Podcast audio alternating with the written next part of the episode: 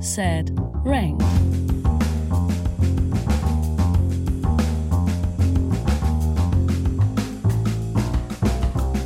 Herzlich willkommen zu einem neuen Format hier bei Downset Talk, Downset Ranked. Ihr hört den offiziellen NFL-Podcast von RTL und wir machen ab jetzt, ab sofort in dieser Offseason ein Ranking-Format. Ja, wir werden das Rad nicht neu erfinden, höchstwahrscheinlich, aber vielleicht ziehen wir diesem Format die Chromfelgen auf, wie irgendjemand mal über Pep Guardiola gesagt hat. Und gerade hat er noch Bass hier im Intro gespielt, aber jetzt wird euch Adrian Franke sagen, was wir hier in diesem Format überhaupt geplant haben was wir in dem Ranking-Format geplant haben, ja. Ähm, das wird euch jetzt überraschen. Überraschend, los! Nein, wir, haben, wir wollten wirklich auch einmal kurz so die Parameter hier abstecken. Natürlich ranken wir jetzt äh, Positionen, darüber haben wir ja schon ein bisschen gesprochen. Wir werden, haben uns ein paar Positionen rausgepickt. Heute starten wir mit den Running Backs, werden das über yes. die nächsten Wochen ähm, machen. Und ich glaube, wichtig ist vielleicht wirklich zu sagen, Running Backs in welchem, in welchen Parametern quasi, weil wir wollen jetzt nicht irgendwie sagen, keine Ahnung, für die nächsten drei Jahre oder für, ne, also was, wer war letztes Jahr der Beste, wer ist die nächsten zwei Jahre der Beste, keine Ahnung, Vertrag noch mit ein, solche Sachen alles nicht. Wir wollen wirklich einen Ist-Zustand für die NFL in der Offseason machen. Genau. Und ich glaube, das kann man dann zu allen Positionen sagen. Ja. Also jetzt nicht nur heute zu den Running Backs, sondern ja. allgemein.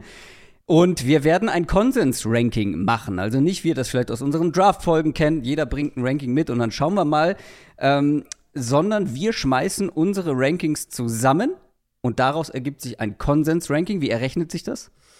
Genau, jeder von uns hat eine Top 20 erstellt. Ähm, ihr ja. werdet heute eine Konsens Top 10 bekommen. Die Top 20 funktioniert dann relativ simpel. Der erst, wenn ich mein erstplatzierter Spieler kriegt 20 Punkte, mein zweitplatzierter 19 und so weiter runter, eben bis auf dann einen Punkt und ähm, bei dir das gleiche und dann rechnet man die Punkte zusammen und kriegt ein relativ überraschend wenig, äh, also überraschend klar sortiertes Ranking dieses Mal raus tatsächlich.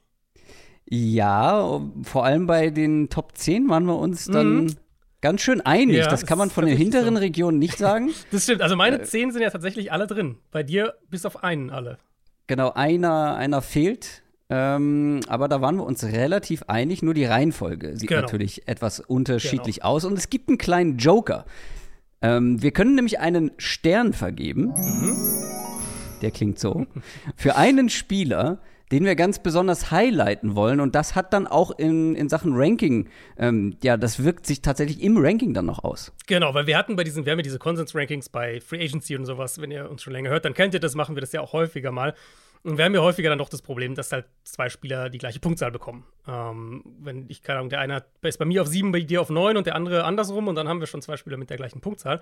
Haben wir heute auch einmal gehabt. Wir haben uns überlegt, wir wollen sozusagen dieses, diesen, diesen, diesen Stern vergeben als eine Art kleine Auszeichnung für einen Spieler. Aber eben, das ist wichtig zu wissen, wir beide machen unser Ranking natürlich unabhängig voneinander und vergeben Klar. diesen Stern auch unabhängig davon.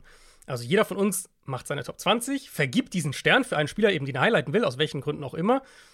Und danach wird erst das Ranking zusammengestellt. Das heißt, wir wissen nicht, uh, wenn ich dem jetzt den Stern gebe, dann ähm, hat es irgendwelche Auswirkungen aufs Ranking, weil der Spieler, der diesen Stern bekommt, bekommt 0,5 Punkte extra. Also so ist es unser Tiebreaker. Der wird nicht, keine Ahnung, zwei Plätze klettern oder sowas. Ähm, aber wenn es ein, ein, ein Unentschieden gibt zwischen zwei Spielern, kann das eben der Tiebreaker sein. Und wir haben genau diese Situation heute auch tatsächlich gleich einmal, einmal mit drin. Genau, und man sollte den Stern natürlich am besten einem Spieler geben, der auch sehr wahrscheinlich in den Top 10 landet. Also wenn ich jetzt Khalil Herbert ja. meinen Stern gegeben ja. hätte, ja, da war die Chance relativ gering, dass der es dann doch noch mit rein schafft. Aber ihr werdet gleich hören, wer diese äh, Starspieler sozusagen in unserem Ranking sind. Und ich würde vorschlagen, wir starten auch direkt rein in unsere Top 10 mit unserer Top 10. Und das ist ein Spieler, der letztes Jahr seine erste komplette Saison in der NFL gespielt hat. Und die war ja, gar nicht mal so schlecht, wenn er es direkt in unsere Top 10 schafft. 1120 Yards, 5 Touchdowns. Travis Etienne, Jacksonville Jaguars. Und ich habe es gerade schon gesagt, war eine gute Saison. Halt, mhm. wir sprechen gleich noch mal ein bisschen im Detail drüber. Sehr hot and cold, aber sehr effizient gewesen. 5,1 Yards pro Versuch. Das ist ein Top 10 Wert, ähm, Top 20 Wert in Sachen Yards nach Kontakt. Das ist deine Nummer 10 und meine Nummer 11, unsere gemeinsame Nummer 10. Ja, ist für mich genau die Art Back, die ich sehr, sehr mag. Ähm, und ich habe auch so ein kleines Tier dann hier äh, in meinem Ranking, ist nicht unser Konsens-Ranking, aber in meinem Ranking so ein kleines Tier, wo ein paar Backs drin sind in dieser Kategorie. Wir sprechen auch noch über die beiden äh, anderen, die auch in diese ähnliche, so ähnliche Qualitäten haben. Ähm, und für mich ist es eben zum einen, was das Running, das Rushing angeht, ein Back, der eben Big Plays kreieren kann, der, der eine Explosivität hat, der aber auch ja, ein bisschen was eben nach Kontakt vielleicht machen kann oder eben äh, verpasste Tackles erzwingen kann, solche Sachen aber eben auch dann als Receiver eine Rolle spielt. Und da gibt es für mich ein paar, äh, die ähnlich diese Qualitäten auch haben. Travis Etienne, Brees Hall wäre zum Beispiel so jemand. Eben super explosive Back, eine ausgeprägte Rolle auch wirklich im Passspiel. Und Etienne hatte da ja wirklich auch diese Rolle. Er war für meinen Geschmack noch ein bisschen mehr dieser Screen- Dump-Off-Receiver aus dem Backfield. Also sie haben ihn nicht so ja. viel ins Slot gestellt, war jetzt keiner, der, ja. Der tiefere Routes häufiger gelaufen ist, obwohl er das eigentlich kann. Das war ja ein Grund, warum ich ihn vor, vor seinem Draft auch so mochte, weil er das in seinem letzten Jahr im College eben auch ähm, gemacht hat. Aber wenn er im Passspiel involviert war, hatte er echt auch einen richtig guten Schnitt. Und zwar eben nicht einfach nur, äh, ja, nicht nur designte Yards sozusagen, wenn man so will, sondern hat wirklich auch Yards nach dem Catch rausgeholt, weil er eben diese Explosivität auch hat.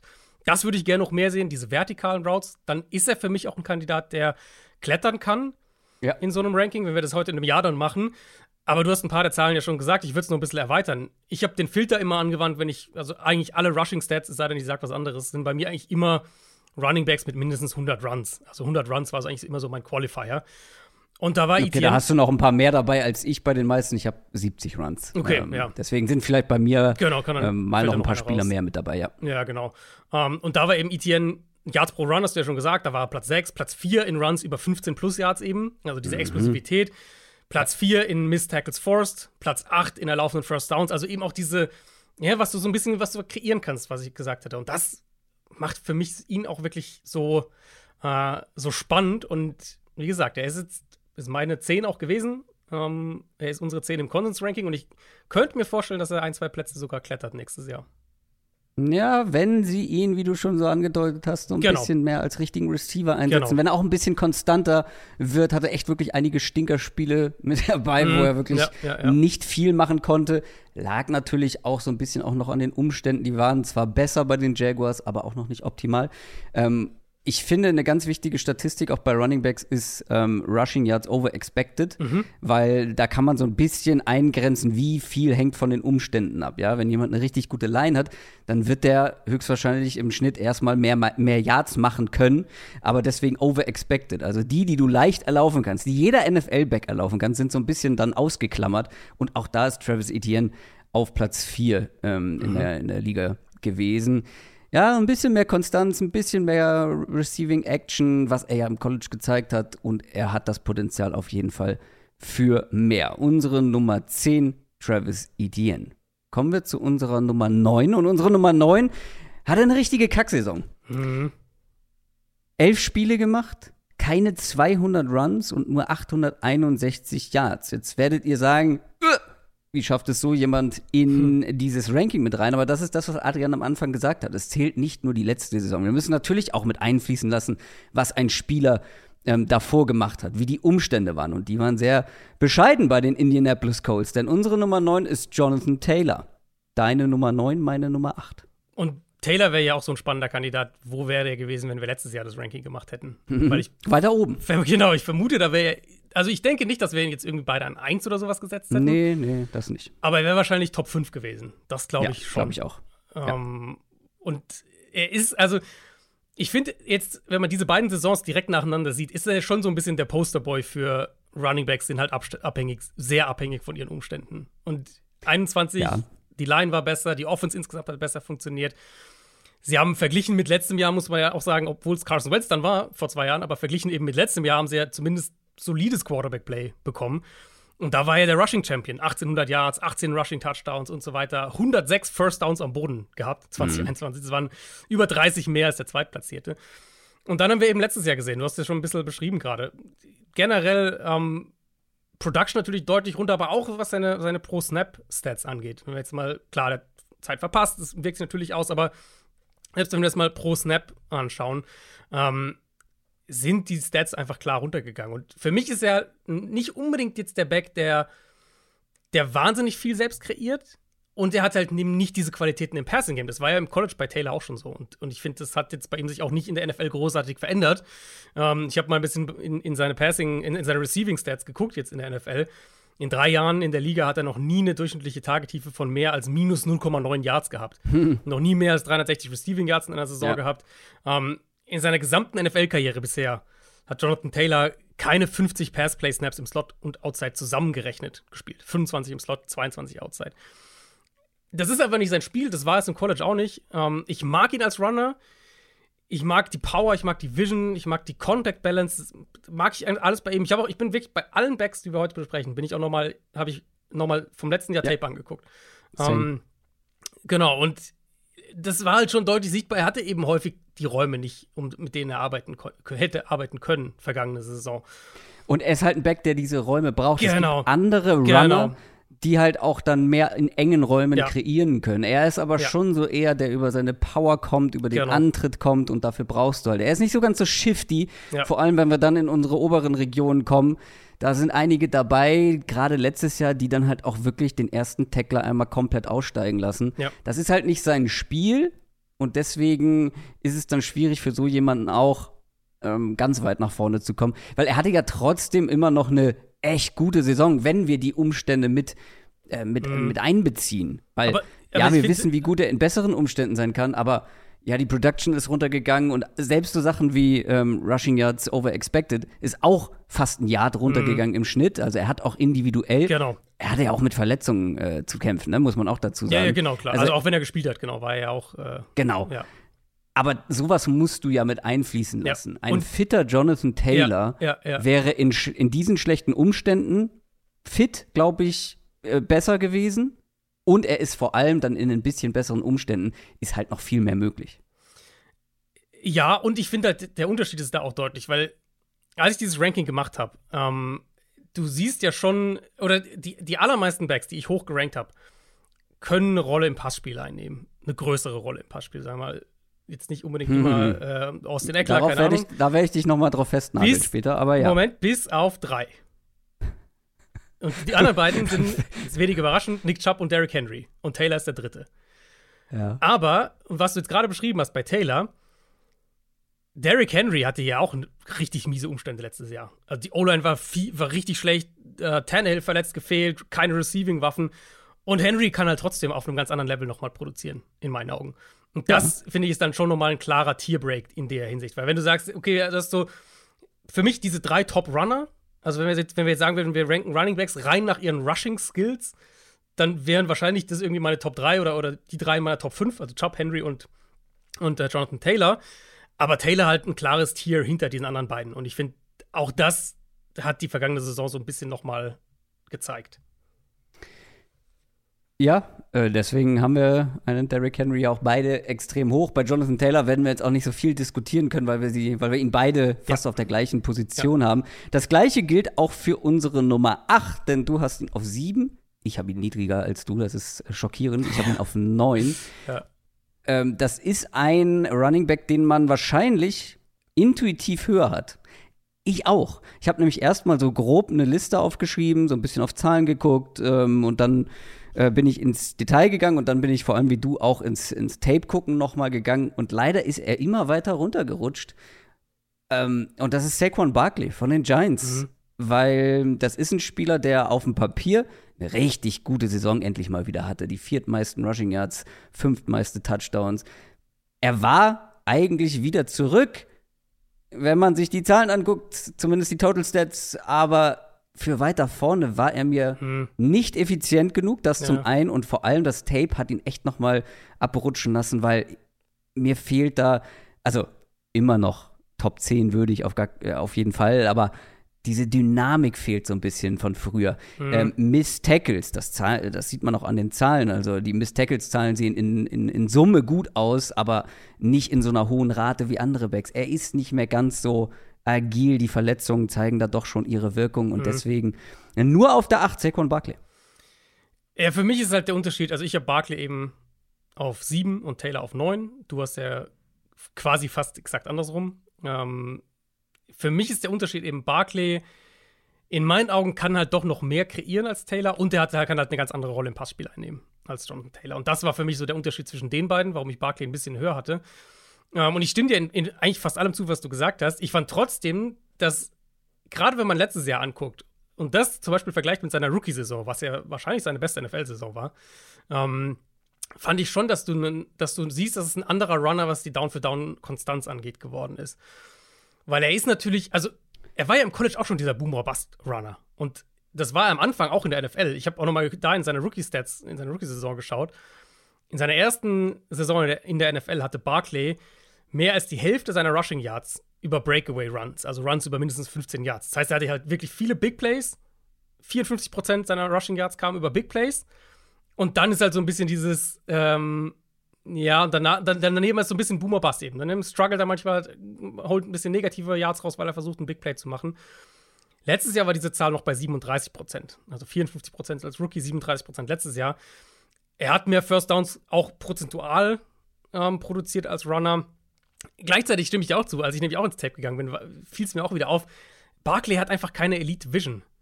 Also, wenn du andere Backs anschaust, wie gut die darin sind, ihre Blocks zu lesen, Defense zu lesen, ihre Gaps zu finden, da fällt Barkley schon ein bisschen ab. Und deswegen wäre er für mich jetzt auch kein, keiner für eine Diskussion für eine Top 5. Aber also für diese 6 bis 9 Range, da mhm. sehe ich ihn halt schon eher. Ähm, und dann, also ja, wie gesagt, was er kreieren kann, auch im Open Field, ähm, was er im Passspiel machen kann, auch wenn ich es hier wiederum auffällig fand, gerade in dem Kontext, dass die Giants ja als keine guten Wide Receiver hatten letztes Jahr, fand ich es eigentlich fast auffällig, dass sie nicht noch mehr mit Barclay im Passspiel gemacht haben. Weil er. Ja, sie haben ja, also sie haben ihm viele, viele Targets beschert genau. und viele Catches hatte er, aber auch hier ist es halt. Äh, das, Super viel aus dem ja, Backfield, Checkdown, genau. ja, genau. Ja. Nicht diese Matchups das, kreiert mit ihm. Und das, also das passt halt irgendwie für mich so ein bisschen ins Bild, dass bei Saquon mm. Barkley diese High-End-Agilität, ja, ja. die er im College und dann auch in seiner Rookie-Saison hatte, so ein bisschen flöten gegangen ist. Ja. Er kann nicht mehr so Leute in der Telefonzelle aussteigen lassen, wie er das mal konnte. Und auch als Receiver fehlt mir da so ein bisschen die Agilität. Ja, es wurde halt auch nicht so richtig von ihm verlangt, wie du schon gesagt hast, nicht ganz so diese Receiver-Routes gelaufen, was wir auch schon von ihm gesehen haben. Aber insgesamt die Agilität und klar, wir müssen jetzt nicht äh, Saquon Barkley nur an sich selber messen, aber dann halt eben auch im Vergleich zu allen anderen, die ich vor ihm habe, ähm, die sich da dann doch ein bisschen mehr auszeichnen konnten als Saquon Barkley. Aber dann passt er ja für dich genau dahin, wo er ist. Ja, und ich auf die 8. Genau, und ich bei Barkley könnte ich mir vorstellen, dass der eher noch ein bisschen abrutscht. Ähm, kommende Saison. Also ich ja, finde ihn ist er, so, er ist jetzt wirklich in so einem, er ist so ein bisschen an so einem so einer Weichenstellung, finde ich, weil jetzt ist er in der Offense, die die schematisch besser ist. Die Line sollte noch mal besser sein nächstes Jahr. Sie haben bessere Receiver nächstes Jahr.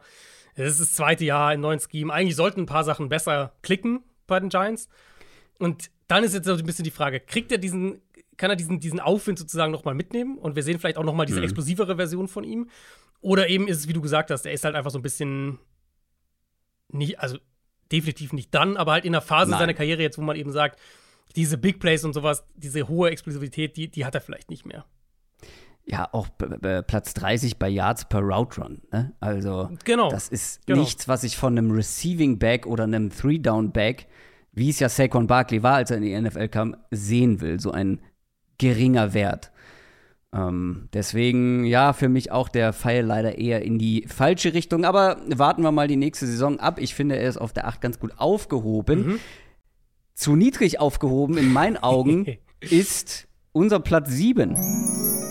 Und das ist mein Starspieler. Da habe ich meinen mein Stern vergeben. Der ist bei mir auf Platz 5, bei dir nur auf Platz 9. In meinen Augen hätte er einen höheren Platz verdient Platz gehabt 8. mit 1000. Ich habe ihn Platz 8. Taylor du war hast 9 Platz, bei mir, ja.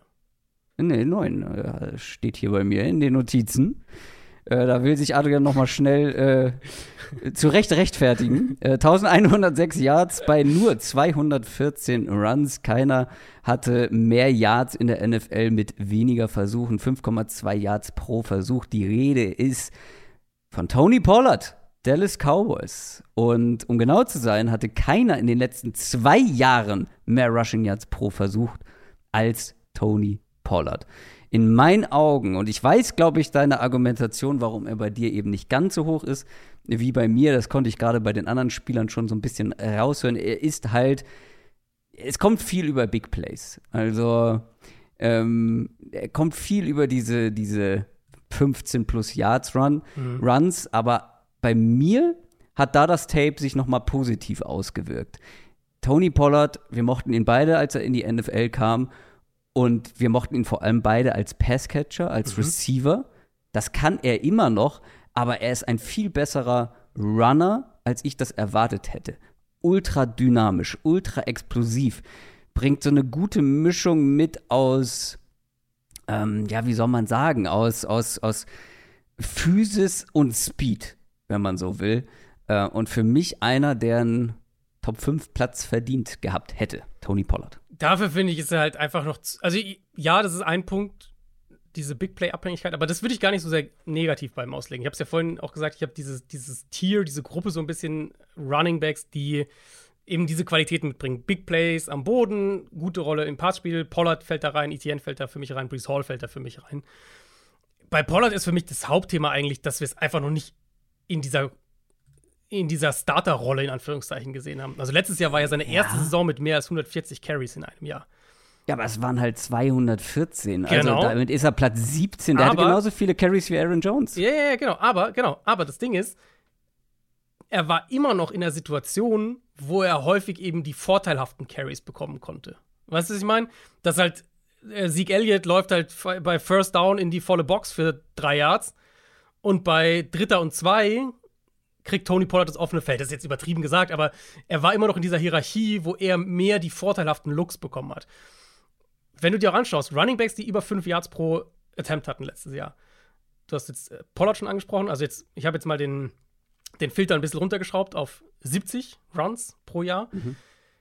Dann hast du Pollard, du hast Etienne, haben wir jetzt beide schon besprochen. Aaron Jones hast du gerade schon angesprochen. Und ansonsten sind es halt Backs, die einfach nicht diese Workload hatten. Also die in der Komplementärrolle waren, Khalil Herbert zum Beispiel, James Cook, solche Spieler, ähm, die die Nummer 2 oder die 1B in dem Backfield waren. J.K. Dobbins teilweise letztes Jahr natürlich dann, als Lamar Jackson noch fit war. Ähm, das sind, die Andre Swift auch, fällt auch in diese, in diese Richtung, weil er auch in, die, in seinem Backfield einen Runner hatte, der die Short Yardage, die Drecksarbeit so ein bisschen als Runner gemacht hat. Ich bin bei Pollard einfach noch skeptisch, ob er diese krasse Effizienz aufrechterhalten kann, wenn er der klare Nummer 1 Back ist und auch nicht nur nicht nur quantitativ diese Carries bekommt, sagen wir mal, er kriegt 240 Carries nächstes Jahr, sondern auch in Anführungszeichen qualitativ, auch im negativen Sinne diese Carries bekommt, diese, diese undankbareren Carries, First and Ten, läufst in die Box, so diese, diese, diese Runs. Ähm, wenn er das kann, dann reden wir von vielleicht dem explosivsten Back in der NFL. Weil selbst, also mit dieser, mit dieser limitierten Workload letztes Jahr die drittmeisten Runs über 15 plus Yards gehabt. Und die einzigen beiden, die drüber waren, waren eben Chubb und Barkley. Und, die, die hatten, hatten beide, viele, viel genau, mehr Plays. Viel mehr, viel mehr Runs, genau. Ähm, Aber da möchte ich kurz einhaken, mhm. weil ähm, das ist ja nicht so, als hätte der Mann keine Stacked Boxes gesehen. Also er ist da total im, im Mittelfeld mhm, unterwegs. Mhm. Es gibt ja, ja, einige, ja.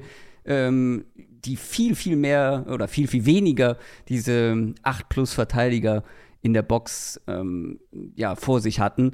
Und ich finde es halt krass, oder es gibt wenig Backs in der NFL in meinen Augen, die halt so gut sind, so explosiv sind, dass sie den ersten Kontakt ohne Probleme, ohne großen Speedverlust durchbrechen können, um dann noch das Big Play rauszuholen. Weil ähm, man könnte ja denken, dass jemand mit so vielen Big Plays halt riesen Gaps hatte und die halt mit dem Speed ausnutzen kann.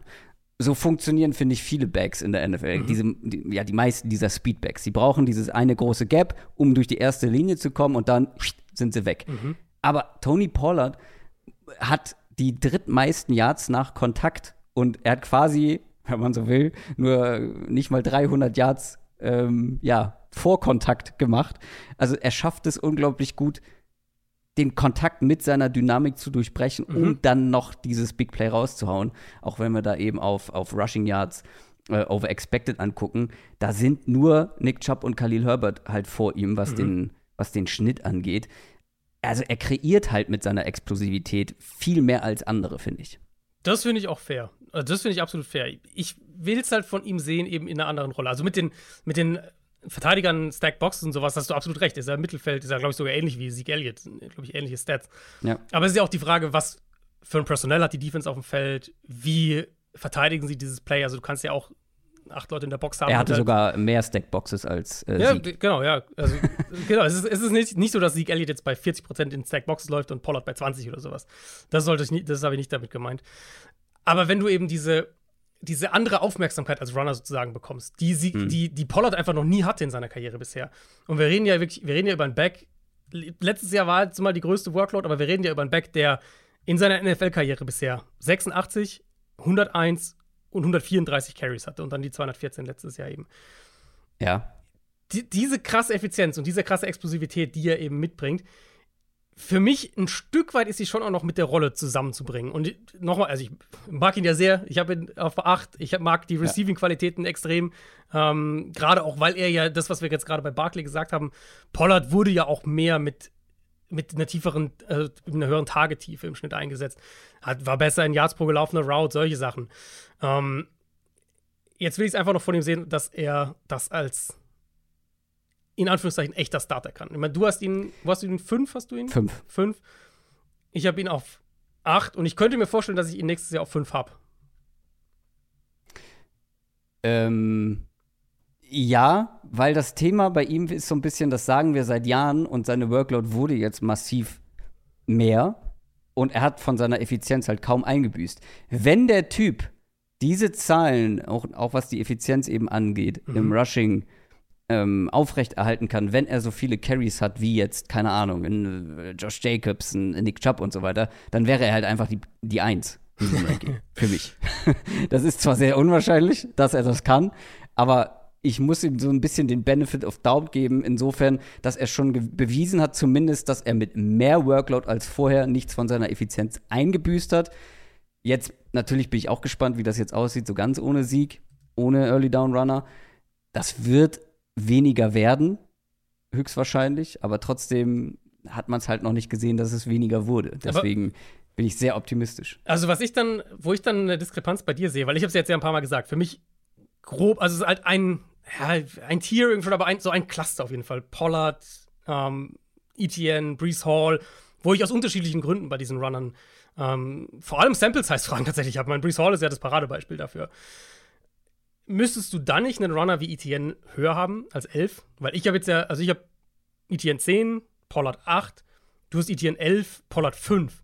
Und wenn du dir die, die gerade die Rushing Stats anguckst, war ja ETN mit einer höheren Workload im zweiten Jahr in der NFL hinter einer schlechteren Offensive Line als Pollard, war er ja also fast überall auf Augenhöhe eigentlich da sind dann für mich noch so ein bisschen die Receiver-Fragen äh, mit reingeflossen. Okay, okay. Weil ähm, Tony Pollard zum Beispiel ähm, ein richtig guter Receiver ist.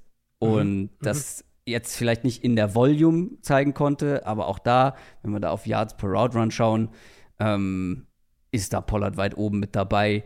Er ist einfach ein guter Receiver, wird zwar auch noch nicht so viel eingesetzt, wie ich mir das wünschen würde, aber ähm, ja, äh, das war, glaube ich, für mich so der, der, der große Unterschied. Das war für mich tatsächlich der, das, was die beiden unterscheidet, aber halt eben für mich innerhalb eines Tiers grob unterscheidet. Also, dass ich sage, ich, ich glaube, ich würde sogar zustimmen, dass dieses Tier zwischen Platz 5 bis 12, würde ich sogar sagen, bei mir mhm. relativ groß ist. Und da, ich weiß gar nicht, ob ich da ein Tierbreak mit einbauen würde. Okay, okay. Ähm, sind da schon alle relativ nah beieinander gewesen. Okay. Aber ich finde halt, dass Tony Pollard da im Passspiel schon ein bisschen mehr gezeigt hat, beziehungsweise zeigen konnte. Im College mhm. sahen sie beide nach sehr guten Receivern aus. Stimmt, ja. Ähm, deswegen, wenn, das ist das, was ich meinte, wenn Etienne da noch ein bisschen mehr eingesetzt wird, es ein bisschen mehr zeigen kann, einen Ticken mehr Konstanz reinbekommt, ja, dann hat er eben auch das Potenzial, die Top 5, an den Top 5 zu riechen zumindest. Ja, ja, vielleicht. Vielleicht. Also ich finde Pollard im Moment 5 wäre mir noch ein gutes Stück zu hoch. Ähm, Deswegen machen wir ein Konsens. Genau, ich finde, eins alleine ist immer falsch. Wollte ich gerade sagen, ich finde ihn an sieben im Konsens-Ranking finde ich ihn eigentlich gut aufgehoben. Dann kommen wir zu unserer Nummer 6. Das ist quasi das gleiche, nur andersrum. Du hast ihn etwas höher als ich. Das ist ein Running Back, der generell, glaube ich, sehr die, die Geister scheidet. Ja. Ähm, Aber mittlerweile, ich glaube mittlerweile nicht mehr ganz so krass. Das war mal vor zwei Jahren oder so, wenn ich vor zwei Jahren irgendwie Running Backs gerankt habe oder sowas, war das immer der, ja, aber weißt wo alle du warum? ausgerastet sind. Fantasy Football. Ja, der Typ macht halt mittlerweile so viele ja. Punkte im Fantasy Football, dass man ihn akzeptiert hat als und er ist ja auch dann seit ein paar Jahren die klare Nummer 1 ja. im Backfield und er war vorher immer so die 1B. Mhm. Wir waren jahrelang höher als der allgemeine Konsens bei ihm. Jetzt haben wir ihn auf Platz 6 in unserem ersten Downset Talk Running Back Ranking. Austin Eckler, Los Angeles Chargers. Ich persönlich finde, dass er immer noch ein guter aber halt kein sehr guter Runner ist. Mhm. Deswegen etwas niedriger. Aber er ist halt, wenn nicht der beste, der zweitbeste Receiving Back in der NFL. Ja, also ich fand ihn ja lange als Runner auch tatsächlich unterschätzt. Das war, glaube ich, so ein Grund, ja. warum ich ihn ja. oft höher hatte als viele andere, weil also die Receiving-Qualitäten, glaube ich, hat Austin Eckler nie jemand abgesprochen. Nee, ähm, aber ich habe auch dann hier nochmal so, so eine ganz, jetzt einigermaßen Basic Stat, aber die halt zumindest ein bisschen den Runner ähm, von, von den Umständen loslöst. Yards nach Kontakt pro Run finde ich eigentlich wirklich ganz, ganz gut dafür. Ist auch nicht das End-all, Be-all natürlich nicht, aber ne, es gibt dir so ein bisschen mehr, mehr Einblick. Und wenn du dir hier anguckst, letztes Jahr, Eckler war in der Kategorie unter anderem besser als Miles Sanders, als AJ Dillon, als Montgomery, als Barkley, als Najee mhm. Harris, als Zeke Elliott, als Kamara, als Mixon, als Leonard Fournette. Und ich habe diese Namen jetzt nicht nur genommen, weil das irgendwie bekannte Runner sind, sondern weil es sehr verschiedene Runner-Typen auch sind. Unter anderem eben diese prototypischen Physis-Powerbacks wie Elliott oder, oder Dillon oder Fournette. Und das ist keine Momentaufnahme. Die letzten Jahre, Austin Eckler war eigentlich immer in der Top 20 unter Runningbacks mit mindestens 100, 120 Carries, was Yards nach Kontakt pro Run ähm, angeht. Ich finde, mittlerweile ist er als Runner fairer eingeschätzt. Wenn ich ihn rein als Runner ranken müsste, würde ich ihn wahrscheinlich irgendwo zwischen 15 und 20 packen in der NFL. Ähm, und er hat ja eben, wie du gesagt hast, die größere Workload, Workload gehabt die letzten Jahre. Ja. Über ja. 200 Runs gehabt, die letzten beiden Jahre jeweils. Jeweils zweistellige Rushing-Touchdowns, jeweils über 900 Rushing-Yards. Also die Qualität war eben auch da es ist, finde ich, fair zu sagen, bei Eckler ist kein Bellcow-Back für 250, 270 Runs. Ähm, aber da ist natürlich auch die Frage, wie viele Backs erfüllen das überhaupt? Also diese Rolle wird ja immer weniger.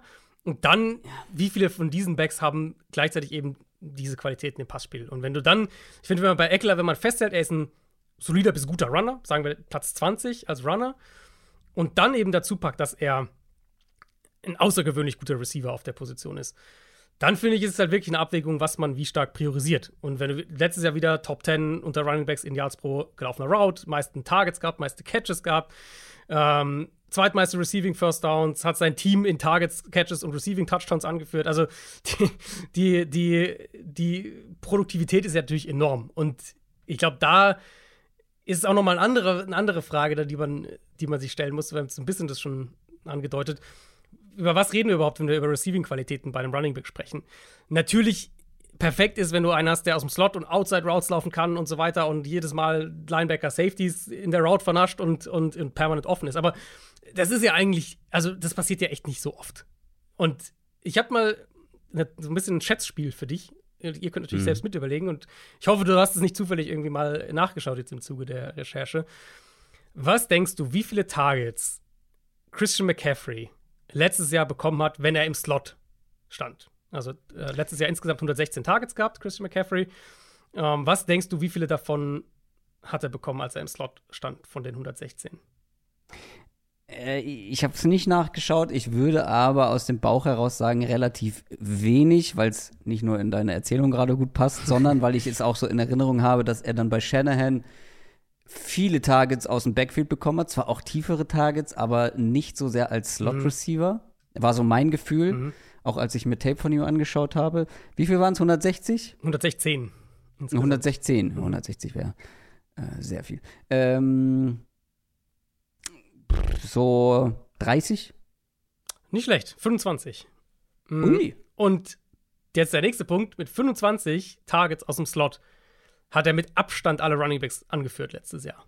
25 Targets, 20 Catches, mhm. 171 Receiving Yards. Alles Höchstwerte für Runningbacks aus dem Slot heraus letzte Saison.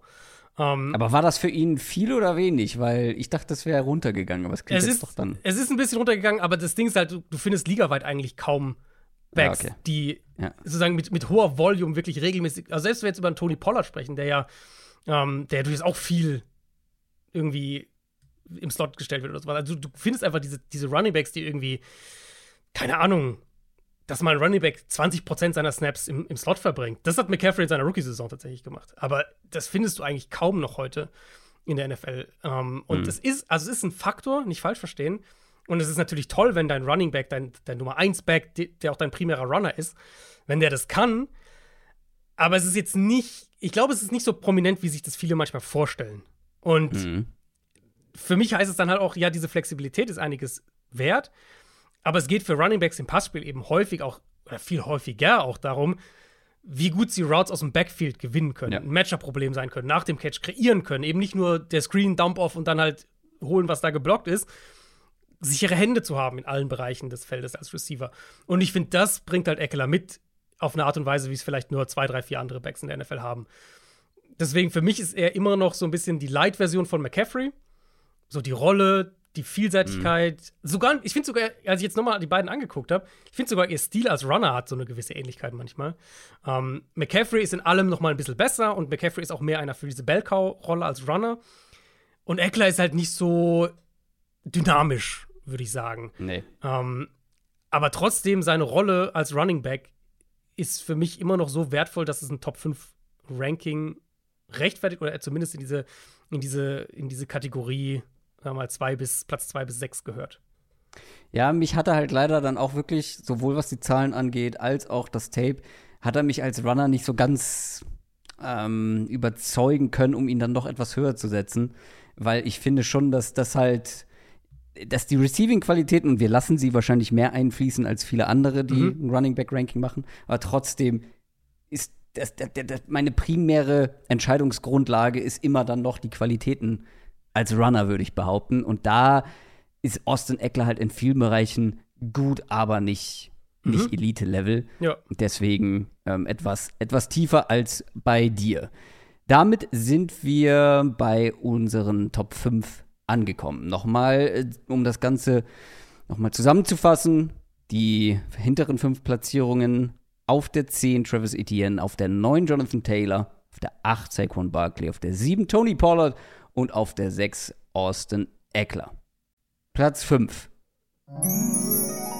ist dein, dein Stern, mhm. der Stern, der deinen Namen trägt, mit dem du dafür sorgst, dass er den, das Unentschieden zwischen ihm und Austin Eckler für sich entscheidet ja. und sich Platz 5 sichert.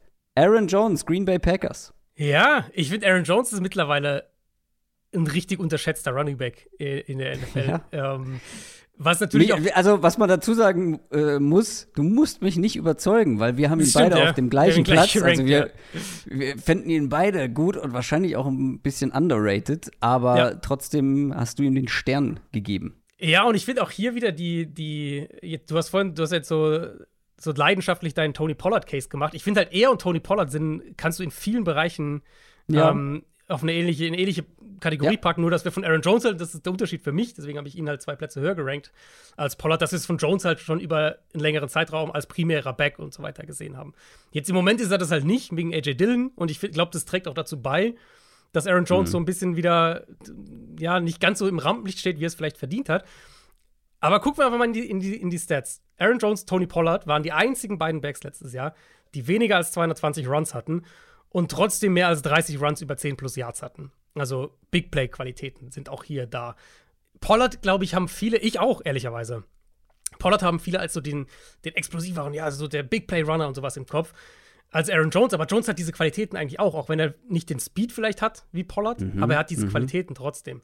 Ähm, noch eine Kategorie, wo die beiden zusammen sind, Jones und Pollard und Tyler Algier von den Falcons waren die einzigen drei Backs mit weniger als 220 Runs, die mehr als 50 Forced Miss Tackles als Runner hatten. Ja, ja. Auch das wieder kann der Back kreieren. Aaron Jones absolut. Also reden wir, okay, Big Plays da, kreieren ist da, Yards nach Kontakt. Ah, war er einer der, der, einer der produktiveren Backs, auch hier wieder besser als viele vielleicht jemand vor ihm vermuten würde, wie ein Delvin Cook oder ein Travis Etienne oder ein Jonathan Taylor auch zum Beispiel oder ein Kenneth Walker auch. Ähm, also auch hier war sogar besser als AJ Dillon auch. als, äh, besser Yards nach Kontakt pro Run. Ja. Wenn wir dann aufs Passspiel halt gucken, sagen die andere Komponente, für mich vielleicht sogar als Receiver noch mehr unterschätzt als als Runner. Ähm, Passspiel Top 10 Yards pro gelaufene Route. Der einzige Back, mhm. der, der letztes Jahr sowohl bei der Percentage an Pass-Play-Snaps im Slot als auch outside zweistellig war. Da reden wir eben über diese Rolle, die ich gerade, die, über die ich gerade gesprochen habe. Jones war der Einzige, der über 10% äh, seiner Pass-Play-Snaps im Slot gespielt hat und über 10% outside gespielt hat. War Top 5 in Receiving First Downs unter Running Backs. Du siehst ja auch, wenn, du, wenn man sich Packers-Spieler anschaut, wie vielseitig sie ihn als Receiver einsetzen, welche Routes sie ihm geben, wo sie ihn aufstellen, was sie mit ihm machen im Passspiel. Ähm, Wheel Routes unter Running Backs. Ich weiß nicht, ob einer, ich habe aufgeschrieben, Aaron Jones, King der Wheel Route unter Running Backs, hier in meinen Notizen, als ich ihn nochmal angeguckt habe. Super smooth als Runner. Balance, Vision ist bei ihm auch ein, ein klarer Punkt. Ich glaube, warum er auch so viel an Big Plays kreieren kann oder, oder laufen kann. Also, ich finde ihn mittlerweile echt deutlich unterschätzt und für mich gehört er mitten rein in so eine Top 10. Ähm, und ich finde es ehrlicherweise gut, dass er jetzt auf 5 gelandet ist. Seit er in der NFL ist, wird er von den Packers klein gehalten. ja, so ein bisschen. Also ja. erst mit Jamal Williams, ich weiß nicht, war da noch jemand vorher, der ihn klein gehalten hat, jetzt mit AJ Dillon. Ähm, ich bin absolut der gleichen Meinung. Der Grund, warum er bei mir ja, nochmal minimal abgerutscht ist und dann vielleicht auch hinter Tony Pollard gelandet ist, ist das, der einfach wirklich mit die wenigsten Stackboxes gesehen hat. Mhm, äh, stimmt, letztes ja. Jahr. Also die, die drittwenigsten im Schnitt. Äh, nur die Andre Swift und Cam Akers haben da weniger mit äh, Stackboxes, also mit acht oder mehr Verteidigern in der Box zu tun gehabt. Und das macht die Arbeit dann natürlich am Boden schon ein gutes Stück leichter. Und mhm. wenn wir das mit anderen in den Top Ten vergleichen, ja, dann ist das wirklich ein massiver Unterschied. Also ein Derrick Henry kommt noch, ein Christian McCaffrey hat das viel mehr gesehen, ein Travis Etienne, Nick Chubb, alle, also Tony Pollard haben wir schon an, angesprochen, der da im Mittelfeld liegt. Ähm, das macht halt die Arbeit schon ein bisschen einfacher. Trotzdem bin ich komplett bei dir, dass Aaron Jones tendenziell eher unterschätzt wird aktuell. Ähm, ist ja auch bei mir, wie gesagt, weit vorne mit dabei. Wir haben ihn beide auf Platz 6 äh, und ich finde ihn auch auf Platz 5 ganz gut aufgehoben. Und wir haben eben von ihm das, was ich vorhin gemeint habe. Also ja, diese Committee-Rolle so ein bisschen ist, ist schon immer ein Faktor. Aber wir haben einfach von ihm schon Saisons mit 260, 220 Carries gesehen. Und die Effizienz war trotzdem da. Also ja. Aaron Jones hatte noch nie eine NFL-Saison mit weniger als 4,5 Yards pro Run. Das muss man sich mal vorstellen. Das ist also das ist wirklich krass. Ich meine, fünf ist so der Gold, Gold Standard. Wenn du fünf Yards pro Run ist da wirklich so das, ähm, wo du sagst, okay, jetzt reden wir wirklich über, über einen sehr, sehr, sehr effizienten, sehr explosiven Back. Zwei seiner letzten drei Jahre waren 5,3, 5,6 Yards pro Run. Und selbst in den, Jahr, in den Jahren, wo er diese, diese hohe Workload hatte, ähm, ist er nicht unter 4,5 gefallen. Also ich, bei ihm, er ist für mich halt einfach eine ganze Ecke was heißt eine ganze Ecke, aber er ist für mich sicherer sozusagen in meiner Prognose als Tony Pollard, wo ich einfach noch nicht ganz sicher bin, wie sieht der aus, wenn der jetzt mal wirklich 240 Carries bekommt und der primäre Runner ist. Jetzt kommen wir zu unseren Top 4 und da ist für mich der ganz große ähm, Tier Break und wir haben auch die gleichen Spieler in ja. den Top 4, nur in unterschiedlicher Reihenfolge. Mhm. Auf der 4 ein Spieler, wo ich lange überlegt habe, ob ich ihm meinen Stern gebe. Mhm. Am Ende hat ihn Tony Pollard bekommen, weil ich da schon im Gefühl hatte, dass du ihn vielleicht etwas ähm, niedriger hast und dass da jeder, jeder Punkt ähm, zählen kann, letztendlich. Unsere Nummer 4 ist Josh Jacobs, Las Vegas Raiders. Er ist endlich da angekommen, wo er in meinen Augen schon länger hingehört, es aber bisher nicht zeigen konnte, nämlich in der Riege der Elite Running Backs. Mhm. War Rushing Leader letztes Jahr, hatte auch ordentlich Volume, endlich mal, ja. muss man auch dazu sagen. Ja. Aber der Grund, warum ich ihn zum Beispiel auf Platz 3 habe, ist Tape. Mhm. Also, ich weiß nicht, es war, ist mir nicht ganz so hängen geblieben. Ähm, letztes Jahr nach der Saison, was ein guter Runner Josh Jacobs letztes Jahr war. Unfassbar shifty. Und das mhm. ist auch vor allem der Spieler, wo ich vorhin meinte, ja, diese Spieler, die halt wirklich auf engem Raum dann auch noch mal kreieren könnten. Super schwer zu tackeln, weil er diesen Mix aus Power und Beweglichkeit hat. Mit Abstand die meisten Forced Miss Tackles in der Liga. Er ist in meinen Augen der zweitbeste Runner in der NFL, vor allem wenn man eben so auf Dinge wie Elusiveness und Shiftiness, diese Beweglichkeit ähm, auf engen Räumen mit einbezieht. Aber ich unterstreiche es nochmal ja, der zweitbeste okay. Runner, vor allem wenn du äh, auf enge Räume schaust. Ähm, er ist endlich ganz oben in den Top 5 angekommen. Er wurde lange zurückgehalten von diversen Coaches bei den Raiders und, und Josh McDaniels hat ihn endlich mal kochen lassen und er hat gekocht. Ich, äh, gute Frage. Ich habe tatsächlich mir bei Jacobs nicht Gedanken gemacht, wie hoch ich ihn als Runner, rein als Runner ranken würde. Ähm, aber wenn ich jetzt drüber nach, ich glaube, Top 5, Top 5 würde ich ihm geben. Platz 2 weiß ich nicht. Aber es ist witzig, wie du es geframed hast bei dir, weil er war tatsächlich für mich ein Spieler, den ich instinktiv rein aus dem Bauch heraus zwei, drei Plätze wahrscheinlich tiefer gerankt hätte. Ja, ja. Und ich wahrscheinlich auch. Ich wahrscheinlich auch. Genau, und dann wirklich, also ja, statistisch und so, das wusste ich, dass er da letztes Jahr sehr, ja. sehr gut war. Aber es war halt viel Volume. Ne? Genau, es war halt es wirklich war, absurd viel. Genau, es war viel Volume. Ähm, ich dann aber in sein Tape gegangen bin und dann wirklich gesagt habe, krass, okay, das hat mich wirklich positiv überrascht. Also da ging es mir genauso wie dir. Contact Balance so, das ja. wusste ich natürlich auch, dass, dass, dass es eine Qualität von ihm ist. Trotzdem war ich da positiv überrascht. Ich fand es sehr auffällig, wie decisive er gelaufen ist, also wie gut ja. die Vision war, Effizienz in seinen Cuts. Ich habe wenig verschwendete Bewegungen von ihm gesehen, dass er da irgendwie viel Tempo verliert oder Zeit verliert. Ich fast gar nicht. Und dann hat er halt diese, diese, so ein bisschen diese Magic Plays drin gehabt. Im ersten Spiel gegen Denver hat er einen sensationellen Run drin, wo er so einen Zone-Run nach innen zurückcuttet, dann den ersten Verteidiger ins Leere laufen lässt, dann einen Spin-Move macht, wo zwei Verteidiger mhm. aussteigen lässt und dann nochmal durchs Zentrum einen Tackle-Versuch durchbricht.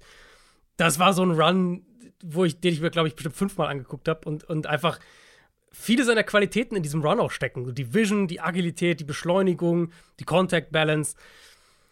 Ja, also ich, ich glaube, letztes Jahr kann man sagen, war er vielleicht der beste Runner in der NFL oder zumindest Top 3 auf jeden Fall. Ich würde ihn jetzt Top 5 ranken als Runner, ähm, aber er war letztes Jahr wirklich dann auch mal als Receiver eine Waffe. Ja. Und das war ja, ja. das, was, was du seit Jahren auch ja. äh, verzweifelt forderst von den Raiders.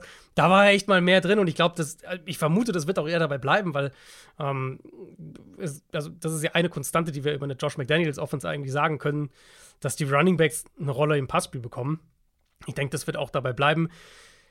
Ja, ich habe ihn jetzt an vier, du hast ihn an drei. Ich finde, das ich finde, das ist ein gutes Ranking für ihn, weil ich auch das so sehe, dass eben diese Top 4 ein eigenes Tier sein sollten. Und Jacobs hatte jetzt eine Saison auf Elite-Level. Und da. Ja, aber ich finde, ich, ich versuche immer noch, das war auch damals, ich habe ja schon mal ein äh, Running Back Ranking gemacht, damals mhm. bei YouTube auf unserem Channel. Ähm, da hatte ich Delvin Cook so hoch. Das ist dann immer mit so ein bisschen Prognose, mit ein bisschen Prediction ja, ja, ja, mit dabei. Auf jeden, Fall. auf jeden Fall. Was wir dann auch noch erwarten. Mhm. Ich glaube, Travis Etienne hätten wahrscheinlich, wenn man das komplett mit rauslässt, die wenigsten schon mit in, in, der, in der Top 10 dabei. Und ich habe das Gefühl, dass Josh Jacobs das mindestens mal wiederholen könnte. Mindestens wiederholen finde ich krass. Ja, die Umstände sind jetzt nicht unbedingt. Ja, ja wir reden halt schon von einer, also er war ja, ja, schon in vielen Kategorien die Eins oder Zwei als, als Runner letztes Jahr. Ja, aber er kann es vielleicht bestätigen, sagen wir so. Genau, das kann ich mir auch vorstellen. Und da, wenn er das bestätigt, ist er halt für mich ganz fest in dieser Top 4 Top-Gruppe drin. Ähm, ja. Vielleicht auch mehr. Vielleicht, er könnte, er könnte auch einer sein, der nochmal einen Spot oder so Das Ding ist, der könnte, also wenn ich mir nur vorstelle, was der als Receiver im College gezeigt hat und nicht nur irgendwie mhm. die Menge der Targets, also, sondern einfach wirklich auch die, die Ball-Skills, die Catches, ja. die Routes, die er da gelaufen ist. Ja. Wenn er das nochmal irgendwie, wenn das auch mehr gefordert wird vielleicht von ihm, sie ihn da ein bisschen mehr einsetzen und er da noch einen Ticken mehr glänzen kann, was ich ihm zutraue. Ich weiß, ich bin tendenziell etwas zu hoch bei Josh Jacobs im Allgemeinen. Aber wenn er das noch zeigen kann, dann ist da, glaube ich, auch noch mehr möglich, wenn, wie gesagt. Ja. ja also, bitte? wenn er als Receiver noch mal einen Schritt macht, dann muss man drüber reden, ihn halt über Henry und über Chubb einzusortieren, in meinen Augen. Weil dann ist er halt, wenn wir sagen, er ist als Runner in dieser Gruppe zumindest grob drin, und wir reden dann über zwei andere Backs, die halt als Receiver eigentlich gar keine Rolle spielen. Jetzt abgesehen ja. von Screens und solche Sachen, aber halt ne, als, als Receiving-Waffe ähm, in dem Sinne keine große Rolle spielen. Dann finde ich, kannst du halt diskutieren, dass Jacob sogar die Nummer zwei wäre, unterm Strich. Ja, bei mir ist er Stand jetzt die Nummer drei, weil es in meinen Augen noch einen klar besseren reinen Runner gibt in der NFL. Aber klar, naja, aber einen, der das schon mehrere Jahre gezeigt hat, dass er da konstant besser ist. Ähm, und jetzt haben wir auf der Nummer drei, wir haben ihn schon oft angesprochen, er ist deine Nummer zwei und meine Nummer vier, Derrick Henry. Schwieriges Jahr gehabt, mhm. in sehr schlechten Umständen. Nicht nur die Offense, nicht nur die O-Line, sondern auch Wir haben die, die, die Stacked Boxes schon mehrfach angesprochen. Nur Tyler Alger Allgeier, Entschuldigung, hatte Natürlich. mehr Boxes, äh, mehr volle Boxen äh, als, als Derrick Henry und hat halt trotzdem 1534 mhm. Yards und 13, 13 Touchdowns erlaufen. Ja. Also Derrick Henry ist, glaube ich, in der allgemeinen Wahrnehmung ein bisschen runtergerutscht, weil er nicht so glänzen konnte. Aber er ist immer noch einer der Top, sagen wir jetzt mal vier, bei uns ist er in den Top 3, einer der Top 3 Running Backs der Liga. Tja, äh, er ist halt, also er ist auch so ein Back, wo ich erst, wenn ich aus dem Bauchgefühl rangegangen bin, aus dem Bauchgefühl gerankt habe, ähm, eher so vielleicht 4, 5 aus meinem, in meinem Kopf gewesen wäre. Da nicht ins Tape gegangen bin und ich dann doch echt immer noch beeindruckt war von ihm. Und ja gerade auch eben, wenn man überlegt, was, in was für Umständen er letztes Jahr gespielt hat. Wir reden ja immer noch über den Back unter allen, unter allen äh, Running Backs letztes Jahr mit mindestens 220 Carries. Also was ich jetzt in der heutigen NFL als Bell Cow Backs bezeichnen würde, weil gibt es ja einfach nicht mehr so viele, die überhaupt diese Marke knacken. Immer noch Platz 1 in Yards nach Kontakt pro Run. Keiner mehr also egal, wen du da suchst, Nick Chubb weniger, Jacobs weniger. Äh, und das bei den zweiten, äh, zweitmeisten Stack Boxes. Das muss richtig. man immer im Hinterkopf behalten. Da warten tendenziell mehr Verteidiger direkt um ihn herum als bei anderen Running Backs. Und hinter der vielleicht schlechtesten Offensive Line in der NFL. Und wenn nicht die schlechteste, dann Bottom 5 sicher letztes Jahr die Titans Line. Ähm, für mich immer, also er ist halt immer noch wahnsinnig gut darin, auf seine Art, wie er das jetzt ja immer schon gemacht hat, zu kreieren mit seiner Physis, mit seiner Power. Ähm, ich finde, er hat nicht mehr ganz dieses, was er vor, vor zwei, drei Jahren hatte, wo, wo er, ich walz über den ersten Verteidiger und hole da noch 20 Yards raus. Aber er hat immer noch dieses, ich walz über den ersten Verteidiger und hole dann sieben Yards raus. Wenn mal ein Run gut geblockt ist, dann finde ich, kommt Henry immer noch mit gutem Tempo durch. Das war was, als ich jetzt seine 22er Saison noch mal ein bisschen, bisschen was geguckt habe, was ich mir echt häufiger notiert habe, als ich das vorher erwartet hatte, dass er schon diese Beschleunigung in seinem Spiel noch hat wie gesagt, nicht mehr so krass wie vor drei Jahren, als er halt ja. der klar dominanteste Back in der NFL war. Aber wenn er diesen Raum mal bekommt, es kann auch mal ein Screen sein bei Henry dann, ähm, wenn er mit ein bisschen Platz arbeiten kann, was halt selten der Fall war hinter dieser Titans-Line letztes Jahr, dann ist es immer noch da. Also diese Kombination aus Masse und Tempo, mhm. die hat er, finde ich, immer noch. Und die nächste Frage bei ihm ist halt dann wirklich, jetzt wird er, äh, ich glaube jetzt in ein paar Tagen tatsächlich, 29, bisschen Verletzungen mal jetzt gehabt. Ähm, wie, wie lange kann er diese Workload schultern? Der hat über die letzten vier Jahre 1370 Runs. Und da reden wir halt über drei Jahre mit je über 340 Runs und nur äh, eben ein Jahr weniger, wo er halt verletzt war, 2021. Das zieht mhm. den Schnitt sozusagen ein bisschen runter, sonst würden wir noch über noch mehr sprechen. Das ist halt so eine Frage, wie, wie häufig kommt die Verletzung? Und dann ist halt die Rolle das andere, was wir jetzt ja auch schon ein paar Mal thematisiert haben. Derrick Henry hatte noch nie in seiner NFL-Karriere 40 Targets in einer Saison. Ja. Weißt du, wann, ähm, wann Henry seinen letzten Receiving Touchdown hatte? Also äh, Touchdown Catch sozusagen. Wenn du so fragst, 221. ja, Versuch 2019. Was? ja. Ähm, ich auch, muss ich auch kurz schmunzeln, als ich das gesagt habe. Ey, aber das ist der Running Back mit den meisten Yards per Route Run. Ja, weil er halt die Screens bekommt. Das ist ja das, ja, Ding klar. bei ihm. Und halt dann fängt er an zu rollen. Genau. Ich weiß, ich weiß, ja. ich weiß. Aber da darf man sich nicht verirren ja. äh, in dieser Statistik, ähm, weil es zählen ja nicht nur die Yards, bevor man den Ball fängt, sondern halt auch danach. Und er kreiert halt danach noch wahnsinnig viel. dazu habe ich auch eine witzige, äh, eine witzige Stat. Ähm, weißt du, wann und es ist vorgekommen, ist jetzt keine Fangfrage, aber weißt du, wann Henry das letzte Mal eine durchschnittliche Tagetiefe im positiven Bereich hatte? Also nicht im Backfield im Schnitt, sprich Screens und sowas, sondern eine durchschnittliche Tagetiefe auf eine Saison gesehen im positiven Bereich. 2021? 2017. Was? Ja, das ist schon absurd. Und es, also, es passt ja auch so. Also, Derrick Henry hat noch nie mehr als elf Passing, äh, Pass-Play-Snaps in einer Saison im Slot gespielt. Also, das ist einfach nicht sein Spiel und das ist aber auch, das wissen wir auch. Und ich habe ihn trotzdem auf zwei gerankt, weil er für mich, und das war wirklich Tape, hat mich da nochmal in eine andere Richtung geschoben. Für mich ist er immer noch der dominanteste Runner in der NFL. Und das habe ich nicht gedacht, bevor ich diese, bevor ich für diese Folge jetzt hier in die, in die Recherche und ins Tape gegangen bin. Nur zum Vergleich, durchschnittliche Tagetiefe, nicht im Plusbereich. Also äh, ein Tony Pollard beispielsweise hatte anderthalb Yards. Genau, was, was auch noch wenig klingt, aber du musst ja überlegen, bei Running Backs müsst ihr immer bedenken, die fangen ja die starten, ja. Viel, nee, die fangen ja auch natürlich viele Screens und sowas. Also die. Ja, die starten halt hinter der Line genau, und fangen Schnitt, halt deshalb auch viele Pelle genau. hinter der Line oder an der Line. Genau, ja. der Schnitt wird oft runtergezogen, ja. Also Tony Pollard ist da, hat da einen Top 10 Wert und hat mehr als Christian McCaffrey, mhm. äh, äh keine Ahnung, Michael Carter, Josh Jacobs, die Andrew Swift. Ja, ähm, also über, über, ein Jahr ist schon bei entsprechender Volume schon viele. David Johnson, diese unglaubliche David Johnson-Saison damals, ich glaube, da hatte er 3, irgendwas. Das sind halt Receiving, das, ist, das sind locker Top-Receiver-Werte. Nee, für, für, für für durchschnittliche Tagetiefe nicht. Aber äh, nicht für Tagetiefe, Entschuldigung. Für, für, ja, Yards ähm, per Route Run. Für ja. Yards per Route Run, genau. Für Tag, aber für Tagetiefe ist das halt unter Running Backs absurd. Also über drei Yards ja. pro Running, für, für einen Running Back kriegst du eigentlich nie. Wenn man einen Running Back hat, der eine durchschnittliche Tagetiefe von einem Yard oder mehr hat, dann reden wir meistens schon irgendwie Top 10 Wert in der NFL. Ja, oder so wie Brees Hall letztes Jahr 5,3. ja, Brees Hall ist wirklich, also ein krasser Outlier. Er ist wenn, bei mir auch auf Platz 11. Wir sprechen, wir sprechen gleich noch über Brees Hall, ja. weil wenn der nur ein paar Spiele mehr ja. gemacht hätte, ja, wäre er hier in der Top 10 mit drin gewesen, weil was der in sieben Spielen gezeigt hat, ist, äh, mhm. äh, also äh, da dürfen sich Jets-Fans hoffentlich drauf freuen. Ich hoffe, er bleibt so, wie er vor seiner Verletzung drauf war. Also, unsere Nummer drei, Derrick Henry. Ich muss halt einmal noch dazu sagen, warum ich ihn nur auf vier habe.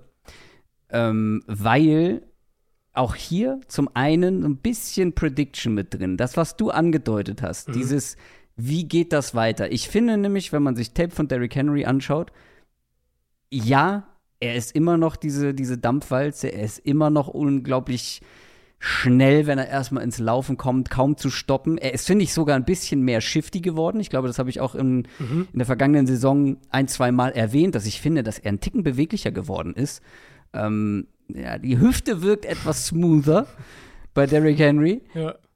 Gleichzeitig, finde ich, sieht man schon, dass er ein bisschen Explosivität verloren hat. Immer noch, also gemessen mit oder verglichen mit normalen Menschen, immer noch absurd krass, aber dass das ein bisschen nachgelassen hat und ich sehe nicht wirklich ein Szenario, wo das nochmal wieder zurückkommt in dem Alter mit der Workload, sondern dass das tendenziell jetzt die nächsten ein, zwei Jahre nochmal wieder weniger wird und ich glaube, dass er sich im Laufe der Saison auf Platz 4 etwas mehr zu Hause anfühlt äh, als jetzt auf Platz 2. Er ist am Ende, das Gute an einem Consens-Ranking, auf Platz 3 gelandet. Mhm.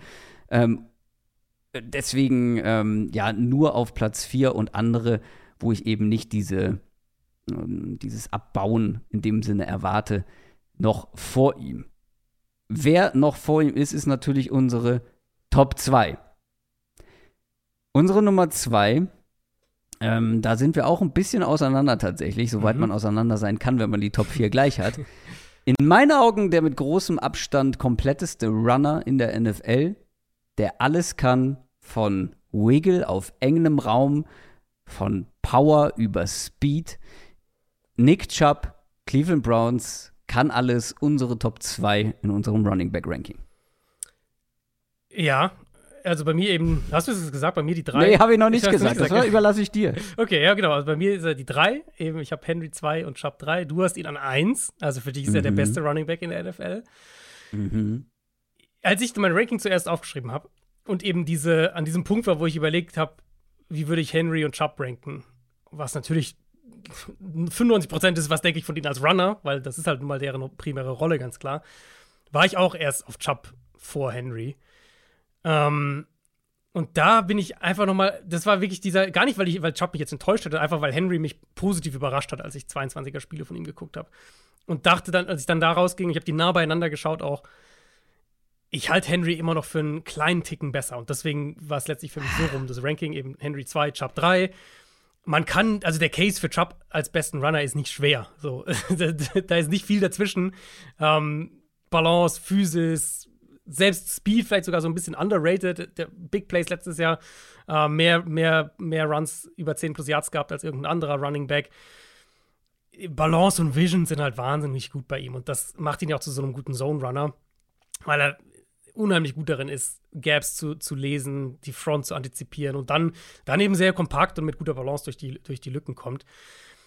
Ich fand, als ich Chubb jetzt nochmal angeschaut habe, ist mir wieder aufgefallen, ich finde nicht, dass er ein sonderlich spektakulärer Runner ist, aber ich finde, er ist halt ein wahnsinnig verlässlicher Runner. Und wenn du dann eben diese, diese Tools sozusagen hast, was, was Balance, was Vision und sowas angeht, dann wirst du zum einen halt weniger negative Plays äh, verschulden und du wirst positive Plays produzieren.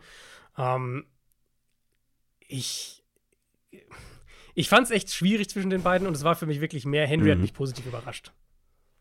Äh, für mich war die Frage halt nicht da, sondern es war eher eine andere Frage. Mhm. Ähm, nämlich, ob ich ihn eins oder zwei habe. Ich habe mich letztendlich für eins entschieden, weil er, weil dieses Runner-Paket einfach so komplett ist, so stark ist, mhm. dass da für mich halt niemand aktuell insgesamt rankommt. Und das größte Argument in meinen Augen für Nick Chubb ist, und ich finde, du hast es schon so angedeutet, mit, er ist nicht so der spektakuläre, aber er ist der konstanteste mhm. Running Back in der NFL. Natürlich auch in ganz guten Umständen, ja. mehr oder weniger, aber meistens hinter einer guten Line in, letzter, in letzter Zeit. Aber der Typ hat in den letzten drei Jahren nur fünf Spiele mit unter 50 Rushing Yards abgeschlossen. Mhm. Nur ein einziges in den letzten drei Jahren mit unter zwei Yards im Schnitt in einem Spiel. Der ist also der, der, der holt nicht nur immer das raus, was man ihm gibt, sondern in jedem Spiel immer noch etwas mehr. Und dann spielt er halt auch noch fast jedes Spiel, weil er ähm, Verletzungsglück hat. Ich gebe zu, er ist halt quasi kein Faktor im Passing Game. Aber wenn du Derrick Henry und Nick Chubb im Passing Game vergleichst, finde ich, muss Nick Chubb da schon noch mal auch einen, einen kleinen, kleinen Vorsprung haben, weil ja, die kriegen beide super wenig Targets, aber wenn Nick Chubb dann mal welche bekommt, sind sie A, tiefer und B, hat er, finde ich, in einigen Plays schon zeigen können, dass er ein etwas soliderer Receiver ist und nicht ganz so. Also, Derrick Henry juggelt mal sogar so, mm, so, so einen Screen stimmt, ja. und kriegt das den stimmt. nicht vernünftig äh, weggepackt. Bei Nick Chubb habe ich jetzt keine Szene im Kopf, wo ich das gesehen habe. Ich habe eher, der hatte doch auch mal so eine krasse Wheel Route mit so einem Backshoulder-Catch, ja, wo er dann gesehen, in der ja. Luft ich glaube sogar als Touchdown dann.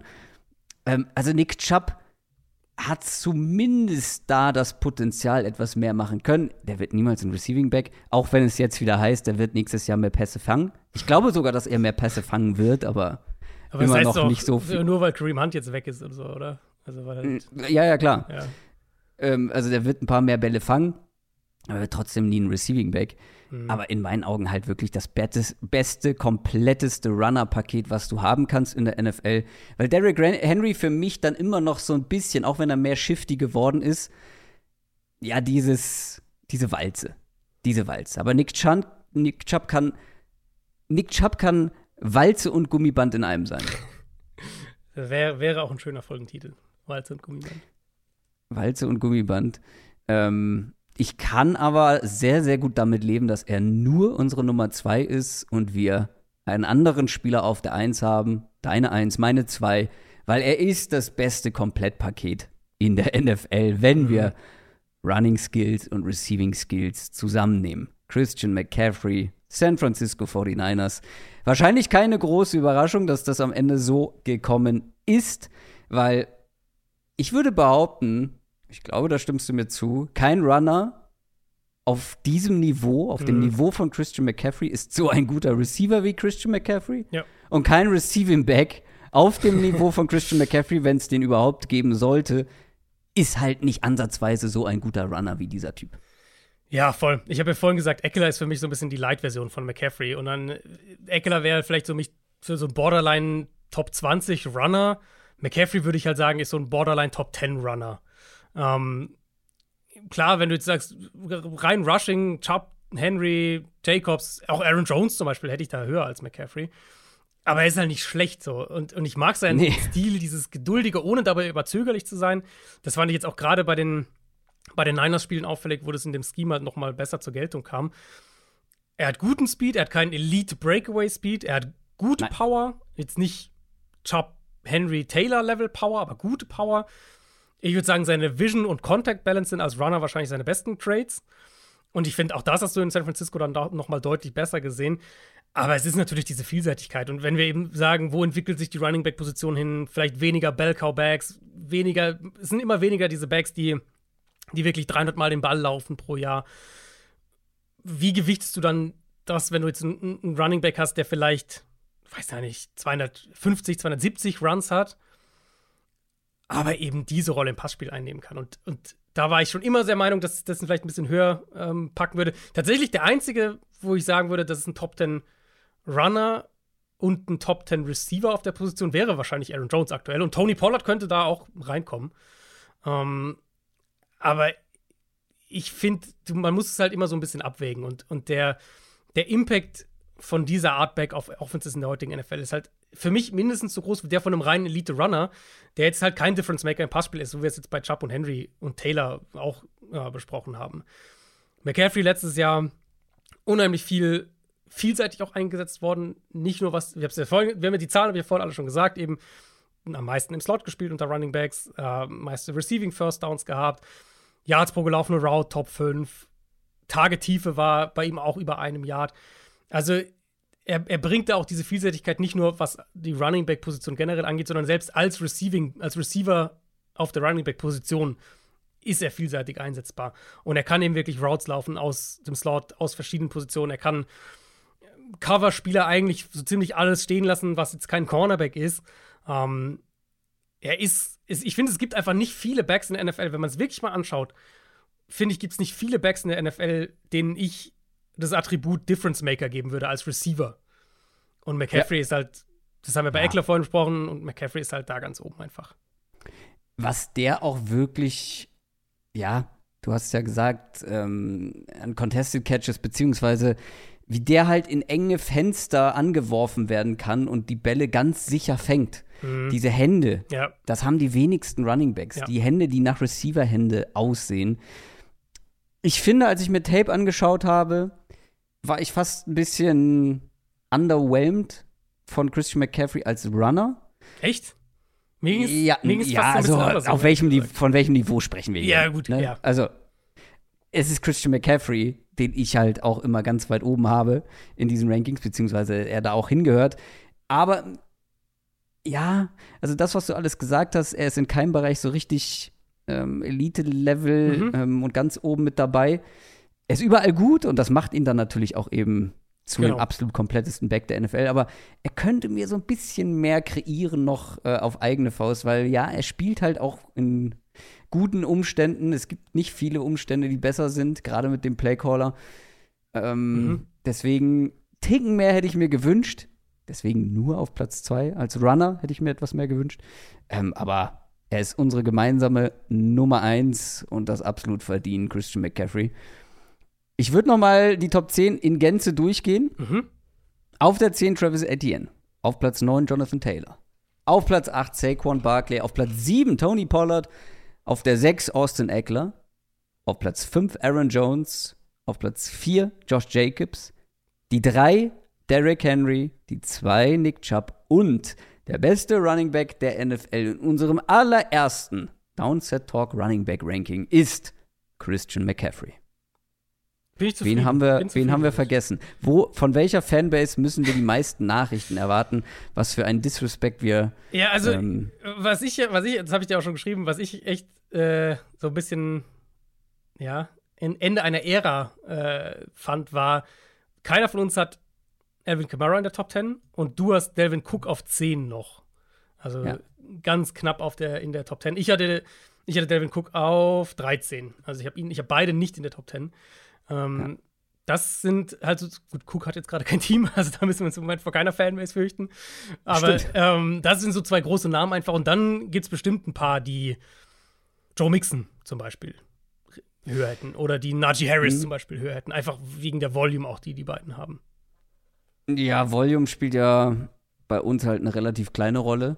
Es spielt eine Rolle. Ich behaupten. Es spielt, es spielt eine, Rolle, eine weil, Rolle, klar. Genau, also Sample Size natürlich, aber irgendwo ist ja das auch ein Stück weit eine Qualität, wenn du halt Derrick Henry-mäßig jedes Jahr 340 Mal den Ball laufen kannst. Das ist Klar. ja irgendwo auch eine Qualität. Also Mixon, ich habe die beiden, ich habe Mixon 15 und Harris äh, 16. Nee, doch, ja, 15 und 16 habe ich sie, genau. Also, ich habe es vorhin schon mal angedeutet, wer ganz knapp nur vorbeigeschrammt ist an der Top 10, ist Brees Hall. Ja. Und das liegt halt ja. eben an der Sample Size. Wenn der genau wenn der vorher schon eine Saison gehabt hätte, die ganz gut gewesen wäre oder ein paar Spiele mehr gemacht hätte, bevor er sich verletzt hat, der wäre hier mit drin gewesen, weil was der in Sachen Effizienz-Stats ja. geliefert hat, in den, was waren sieben Spielen bei den Jets als Rookie, war nicht nur als Runner, sondern eben auch als Receiver mhm. atemberaubend. Total. Und auch als ich mir das nochmal angeschaut habe, wenn der das aufrechterhalten kann, dann wird der safe nächstes Jahr in der Top 10 sein. Auf jeden Fall. Äh, das ist natürlich, das waren teilweise Zahlen, das kann ich mir nicht vorstellen. Also wir haben ja über die Tagetiefe-Geschichte gesprochen, so drei Yards durchschnittliche Tagetiefe für einen Running Back schon krass.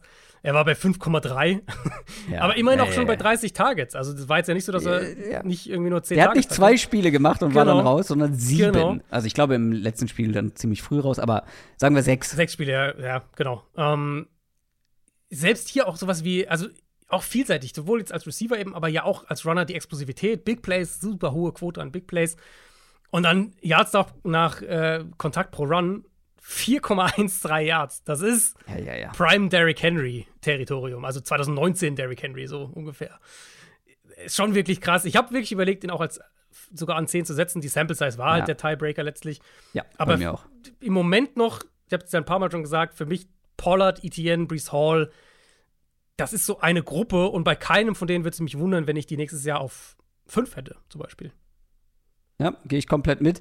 Ein Name, über den wir gar nicht in unserer Division Preview gesprochen haben, aber der dafür in Frage käme, weil er, er war halt, ja, ein Backup-Back beziehungsweise ein Committee-Back, mhm. hat aber unglaubliche Advanced Stats geliefert, ist Khalil Herbert. Ähm, ja. Wo ich, ich, also ich weiß nicht, ob es nächstes Jahr für eine Top 10 reicht, weil er wird mehr Volume bekommen nächstes Jahr bei den Bears und die Umstände haben sich verbessert. Ich bin sehr, mhm. sehr gespannt auf Khalil Herbert. Aber also es gibt kaum jemanden, der so oft in den Zahlen oben vorgekommen ist, ähm, von denen, die jetzt, also ja, äh, häufig kamen die, über die wir jetzt gesprochen haben, in den Top 10 und Khalil Herbert äh, mit vor. Stimmt, ja. Also der war zum Beispiel der, der die meisten Yards over expected äh, gemacht hat im Schnitt pro Run. Und zwar mit großem Abstand vor Nick Chubb ähm, und dann noch in ein paar anderen Statistiken weit vorne mit dabei war. Ähm, zum Beispiel ähm, das müsste äh, Yards nach dem Catch gewesen sein, ähm, äh, nach Kontakt gewesen sein, genau, da hat er auch einen Top-4-Wert, einfach mit 3,67 Yards. Da bin ich mal gespannt, wie weit es für ihn nach oben geht. Genau, er ist halt 100, keine 130 Runs, so die Nummer 2 im Backfield gewesen. Ja. Ähm, hat jetzt auch keinen, ich glaube, ein Spiel aber, mit 20 Carries gehabt, sonst war er immer eher so in der. Aber hast du dir Tape von ihm angeschaut? Ich habe ein bisschen was von ihm gesehen. Ich, ist ein Joystick. Ich, ja, ich. Also ich verstehe es schon, dass er jemand ist, der äh, den, den, den du auch magst. Ich bin da noch ein bisschen ja. skeptischer, sagen wir es mal so. Ja, wir sprechen da nächstes Jahr vielleicht nochmal mhm, drüber. Mhm. Über Khalil Herbert, schauen wir mal. Und dann gibt es natürlich ein paar Rookies, die nächstes Jahr ähm, vielleicht sogar an der Top 10 kratzen könnten, je nachdem, was ein Bijan Robinson beispielsweise macht. Oder ein Jamir Gibbs hat natürlich genau. auch wahrscheinlich genau. ähm, genug Workload, um sich zu beweisen. Ja, die beiden könnte ich mir gut vorstellen. Also Bijan, das kann ich mir sehr gut vorstellen, Top 10. Ähm, Gibbs, da bin ich noch ein bisschen skeptischer, aber wenn wir dann unsere Top 20 erstellen, jeweils, dann vermute ich stark, dass er da auch mit dabei sein wird.